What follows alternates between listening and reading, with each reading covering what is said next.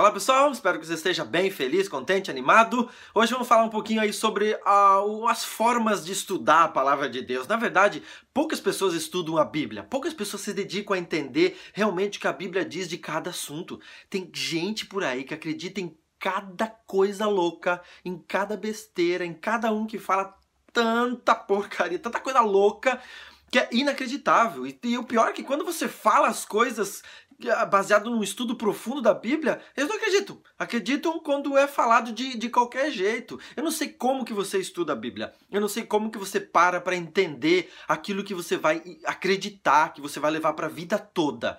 Eu não sei como, mas tem pessoas que simplesmente eles dizem assim, eu vou estudar a Bíblia. E eles estudam a Bíblia dessa maneira. Eles abrem a Bíblia, escolhem um verso bíblico, dizem assim, eu vou ler esse texto aqui porque é o que Deus tem para me dizer. Gente, não é assim que se estuda a Bíblia. Teve um cara uma vez que ele tinha esse jeito de estudar a Bíblia. Aí ele chegava e dizia assim: Vou ver o que Deus tem para me falar, abria a Bíblia e, pô, esse texto aqui é o que Deus tem para me falar. Aí ele fez isso, abriu a Bíblia, foi ler e dizia assim: E foi Judas e se enforcou. Ele: Não, não, não é isso que Deus está falando para mim, vou escolher outro texto. Fechou o olho, abriu a Bíblia e pá, colocou o dedo no outro lugar e disse assim: e vai você e faz o mesmo. Ele, não, não, não, cara, louco, não é isso que Deus está falando para mim. Eu vou escolher um outro texto. Aí ele abriu um outro texto e estava escrito assim: tudo que tem para fazer, faça-o depressa. Não, não, não, eu não vou ler mais a Bíblia hoje, não é isso que Deus tem para falar comigo. Gente, não é assim que se estuda a Bíblia. Não é abrir num canto lá e dizer isso que Deus tem para falar comigo. Não é assim que Deus tra... não é assim que Deus fala com você.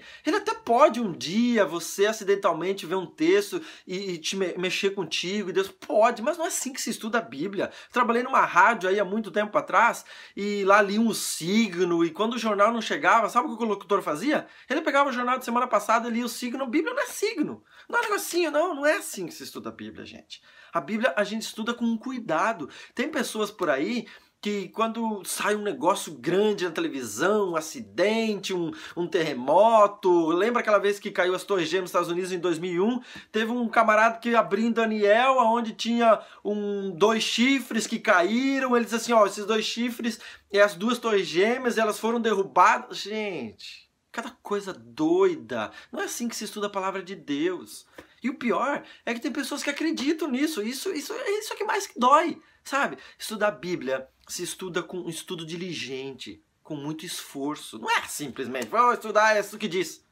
Gente, se você quiser estudar a palavra de Deus, existem várias formas de estudar, é verdade. Uma das mais eficientes é você estudar por assuntos. Você pega, por exemplo, o assunto da volta de Cristo.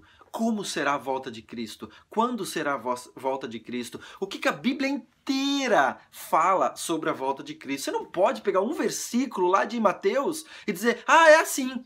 Não, pode ser que o outro texto lá na frente diga diferente, aí você tem que harmonizar os textos. Porque a Bíblia foi escrita numa cultura que não é a nossa cultura. É uma cultura totalmente diferente, então a gente tem que entender a cultura. A gente tem que entender o que realmente Cristo ou os profetas, quem escreveu, queria realmente dizer. A Bíblia não pode se contradizer. Se lá em, em Hebreus fala uma coisa, em Deuteronômio não pode falar diferente. O Espírito Santo que inspirou a Bíblia toda e não há contradições. Aparentemente há. Agora, quando a gente estuda, quando a gente aprofunda, a gente então consegue detectar se o qual texto que a gente deve levar em conta e como explicar aquele que aparece que está se contradizendo. Sabe, tem pessoas que, ah, eu acredito que a, a questão da morte é assim.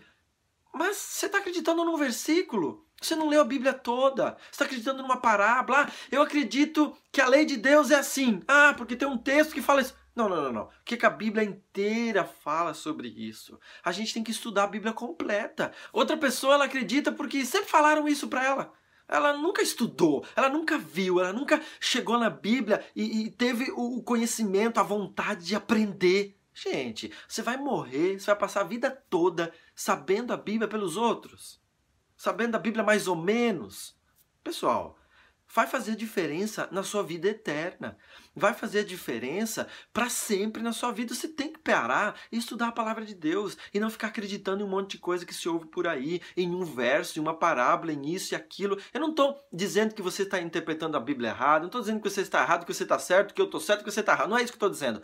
O que eu estou dizendo aqui é que você tem que estudar a palavra de Deus, que você tem que realmente conhecê-la, fazer um estudo profundo e não simplesmente acreditar numa pessoa que está falando, na outra pessoa que está falando num verso bíblico e fazer toda uma teoria, uma doutrina num único verso bíblico. Você tem que realmente se aprofundar. Porque se você for acreditar em qualquer teoria que você ouve, ou pegar um texto sozinho para dizer que você acredita nisso ou naquilo, dá para até acreditar que Deus não existe. No Salmo 53, verso 1 diz assim: Deus não existe.